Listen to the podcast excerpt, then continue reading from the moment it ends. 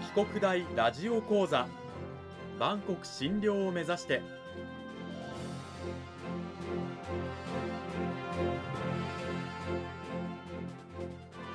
番組タイトルにある万国診療とは世界の架け橋を意味する言葉です。この番組はアジアの十字路に位置するここ沖縄にある沖縄国際大学で日々どのような研究や教育が行われているのかを発信していく番組です。案内人はラジオ沖縄アナウンサー小橋川響が務めます。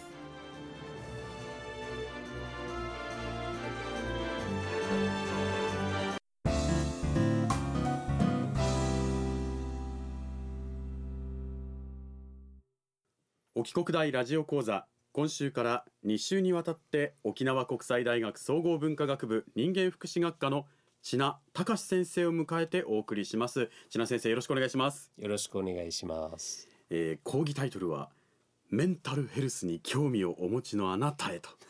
いうことなんですけれども内容に入っていく前にあのまず先生の自己紹介の方からお願いしていいですか？はい、えっ、と私の名前はえっ、と千奈隆と言います。えっ、と沖縄国際大学のですね、えー総合文化学部人間福祉学科の中の社会福祉専攻という専攻がありまして、その専攻の中で主にですね、精神保健福祉に関するまあメンタルヘルスに関わる福祉で考えていただければいいんですけど、そういう感じの、えーコースとか講義とかを主に担当している教員です。なるほど精神保健福祉という言葉が出たんですけどはい。あのなんとなくね言葉から意味はぼんやりと想像できるんですが精神保健福祉っていうのはそもそもどういったものなんですか？あのーまあ視聴者の皆さんに分かりやすく説明をすると,、えー、ともともとはですね精神保健福祉士ってまあそんなに聞かないと思うんですけれども、えー、ともともとは精神の疾患を持っている人たちの、えーまあ、以前は社会復帰というふうにして言ってたんですけど、まあ、とっても分かりやすく言えばリハビリだったりとか、はい。治療だったりとかそれから生活に関してのサポートだったりとか就労のサポートだったりとかうん。さまざまなあの人間がこう生きていく上でのさまざまなその生活に関わるサポートをするっていう感じなんですよ。うんでえー、と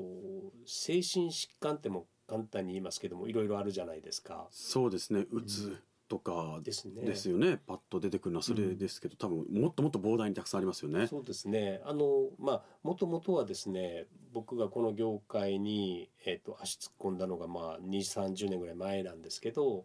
その頃その日本の精神科病院の中ではあの統合失調症っていうはいあの幻覚とか妄想とかですねをがあるような、えー、と精神疾患の方たちが、まあ、メインって言ったらおかしいけどかなりいらっしゃってて。うんでその方たちっていうのはその症状が治まったらなんか風邪とか盲腸みたいにまた仕事に戻ったりとか生活に戻ることができるかっていうと意外とそうでもない方が結構いらっしゃるんですよ。うんその後になんかこうまあ後遺症っていうのはちょっと語弊があるんですけれどもなんか考える能力とかやる気とかなんかこうこれまでこう頭がとっても回ってた人が、はいなかなかこう考えきれない人のことも考えきれないとか仕事のなんか速度が鈍るとかそういうこう弊害が出てくる方も結構いらっしゃってて。うんでその方たちの場合だとあの仕事のサポートとかそれから生活面のサポートとか、お母さんだった人だったらお母さんとしての機能がこう落ちたりとかっていうのもあるので、うん子育ての支援とかいろんなこう支援が出てきますよね。だからそういうこう支援をする必要があるなっていうふうにして出てきたのがこういう職種なんですね。精神保健福祉士と。そうですね、うん。でしかもそのその方たちってかなり長いこと精神科の病院に入院されてる方たちも相当数いらっしゃったので、うん。あのその方たちを、まあ、いわゆる普通の生活、えー、と病院外でのあの地域生活に戻していくためには単純にこうお医者さんの処方とか治療だけの話でもなくてですねうん生活を整えていくっていう作業が必要なのでこういう職種が出てきたっていう感じです。うん、沖国大ではこの精神保健福祉士の資格が取れるその講義なんかを先生がメインでそうです。担当されているということなんですよね。はい先生ご自身の研究、まあ、テーマとかジャンルもこの精神保健福祉そうですね、うんあの精神保健福祉士がやるような分野の、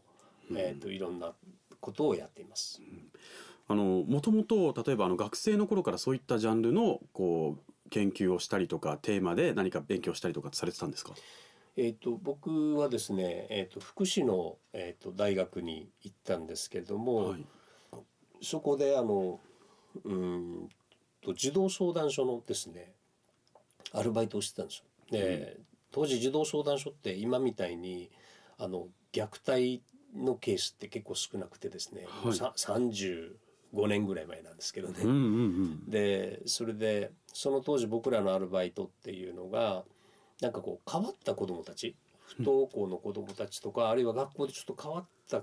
行動をしちゃうとかはい。家庭でちょっとこんな行動をしちゃうっていうこうなんていうのかな当時はなんか診断も何もつかなくてちょっと変わった子どもたちでもちょっとこう親とか先生からしたら困った子どもたちっていう子がのグループをですね1週に1回か2週に1回かですねはい。遊びグループみたいなのをやってですね。はい。でそこであのこの遊びをこうファシリテートする遊びのお兄さんみたいな。あ当時まだお兄さんだったので。あ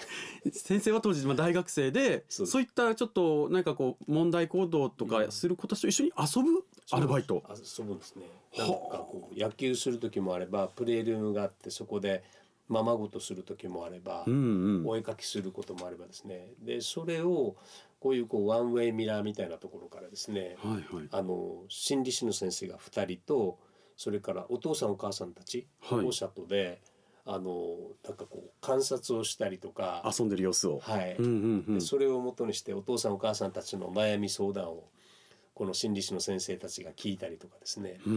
そんな感じのアルバイトを当時あのしていましたね。でそれがまあきっかけといえばきっかけなのかな、うん。でも当時は資格とかもなくてはい。で僕が目指すものはし資格というのがないのでもう資格というよりもこういう感じのことをやりたいなっていううんうん。ただそれだけを考えていました。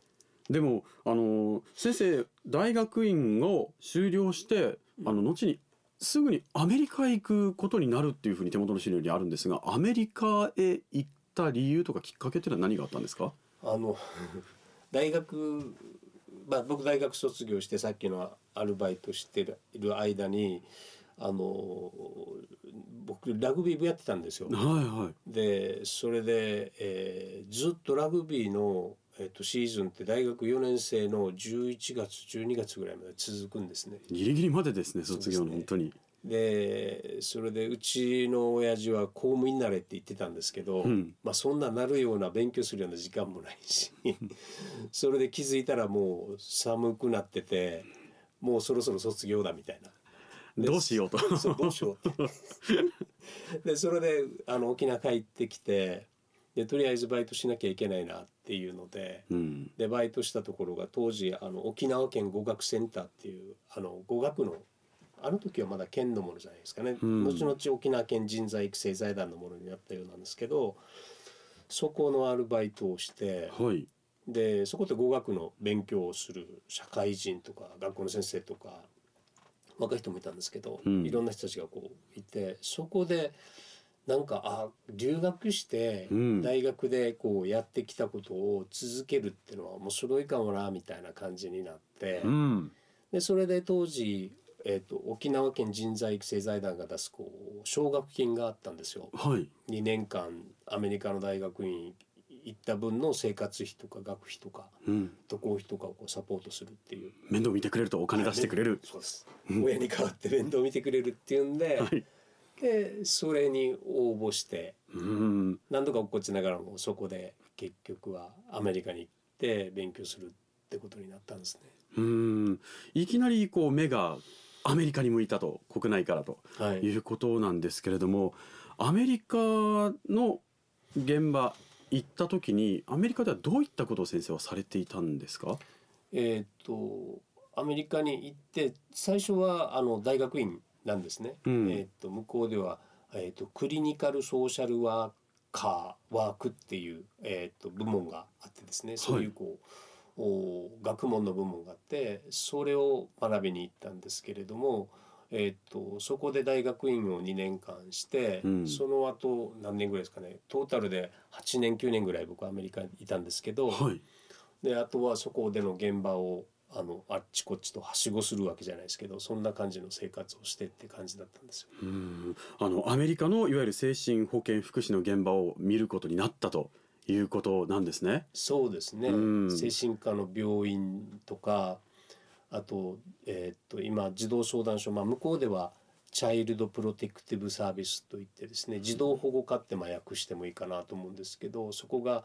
あの児童虐待だけをもっぱら扱う役所の部門なんですけど、うん、そこにいたりとかですね様々です。その辺の詳しい話についてはもう時間が来てしまいましたので来週はいアメリカの現場で先生がね感じたこととか国内とのね当時の時代でのはい違いなんかも聞いていきたいと思いますので来週もよろしくお願いします。ありがとうございました。